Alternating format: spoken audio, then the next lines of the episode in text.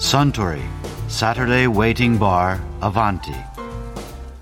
This program is brought to you by Suntory.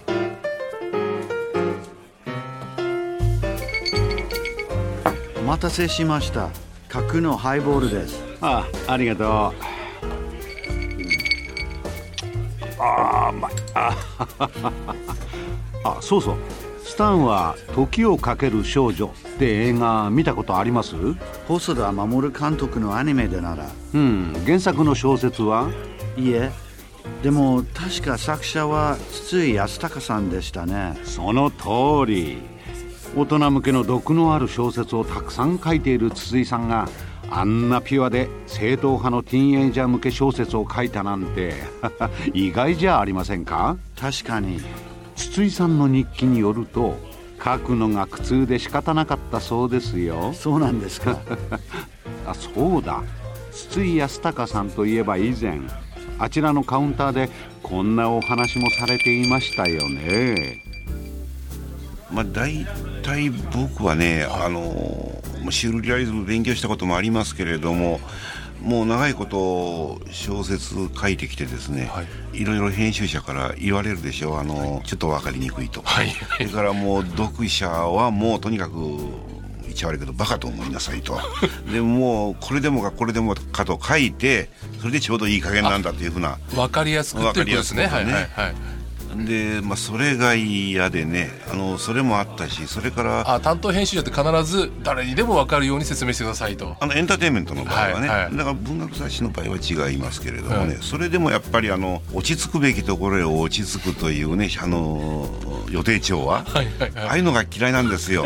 でですよね。えあれそしてなんていうかな読者がこうなってほしいなと思ったらその通りに終わるというね、えーそれはめでたしめでたしであってもまああの悲しいアンハッピーエンドであっても大体予定調和で終わるというね、はい。それが嫌いなんでねもう最初の頃から小説をぶっ壊したくて仕方なかったんですね。話途中でどっか行ってしまったりね、えー結末なかったりですね。そういうのをもう最近やっとそういうのをやっても許される まあ身分というかそういう時代になったというかね。そういうことがありますね。でもなんか僕が読んでいてつまり例えば予定調和って先生おっしゃいましたけど、予定調和ってゴールがはっきりしてるからどう書いていけばいいかってなんとなく想像つくんですけど、予定調和がないとどうやって先生書いていくんだろうなっていつも不思議で 不思議でしょ。えーですからそれも結構難しいんですよね。なかなかそのアイデアがですね。予定調和ある方がずっと楽ですよね。楽って言いますかね、はい。普通の書き方作家の書き方はですね、まあ、よくそれは長編なんか書かれる人、はい。まあ、流行作家に多いわけなんだけれども、もう締め切りに追われてですね、最後のこと何にも考えないで、はい。とにかく書き出すと いう人がいいるわけですよいっぱいね。それでも書いてるうちにはちゃんと辻褄合って結末に なるんですよね。これやっぱりそういう訓練っていうかね大体人間の頭ってそうなってるんですよね。ああれは設計図があって最後にゴールがあるわけじゃないあの必ずしもそうじゃないと思う。大体のことはそう考えてるでしょうけれども。ええええ。追いまぐられてここの回なんとか乗り切ってみたいなことやってるといつの間にかなっていくと。そうですよね。だからあの読者が面白い面白いように面白いようにはい。書いていっててどうもここから集まんなくなると、はい。でここから話をちょっと横道をずらして変えてやろうと。この方が面白いからと、はいいうふうになっていってどんどんどんどんずれていくというね、はいはい。で本当はその方が面白いわけなんですよ、はい。書いてる方がね、はい。まあ、それで喜ぶ読者もいればなんだこれはという読者もいるってことですね。やっぱり僕ら先生で言うともう昔の話で教師ですけど大いなる女装なんか読んでたらもう笑って笑って笑って一体どうここで終わるんだろうこれは。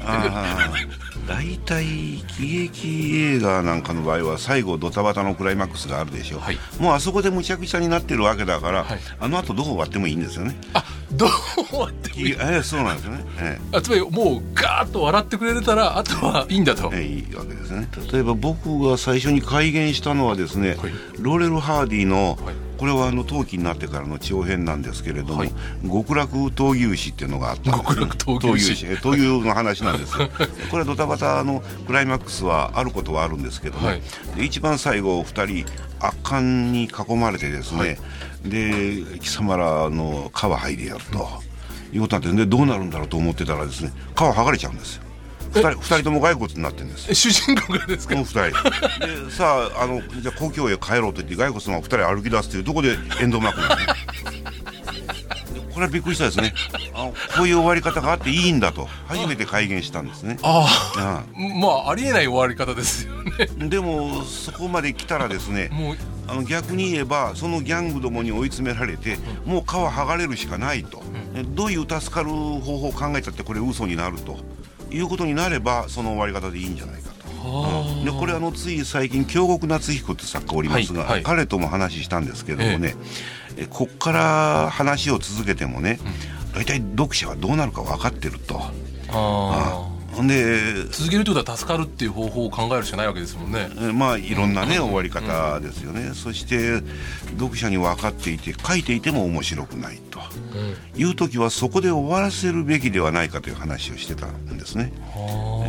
でそれから僕はあのその京極夏彦と話したことをですね一番最後に持ってきてですね こここういう話をしたと、でまあ実際例えばこの話のようにここから先いくら書いたって面白くないと、読者も大体想像ついてるだろうからここでやめると言ってやめちゃった。でもそれがね一番ね、えー自分にも正直であるし。まあ予想外の終わり方ではある。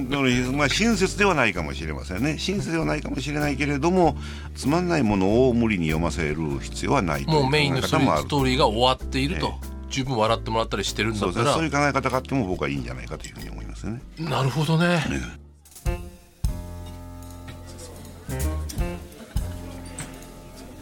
いやー筒井康隆さんのお話面白かったですね。スタン角のハイボールをもう一杯。かしこまりました。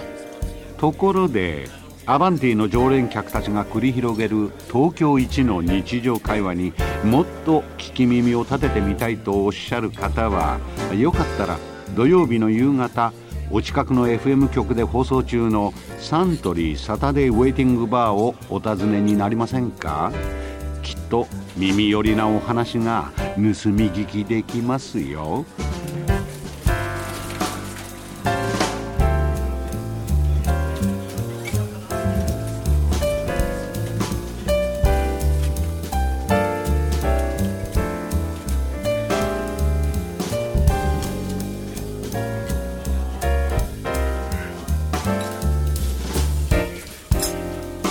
Suntory, Saturday Waiting Bar, Avanti. This program was brought to you by Suntory.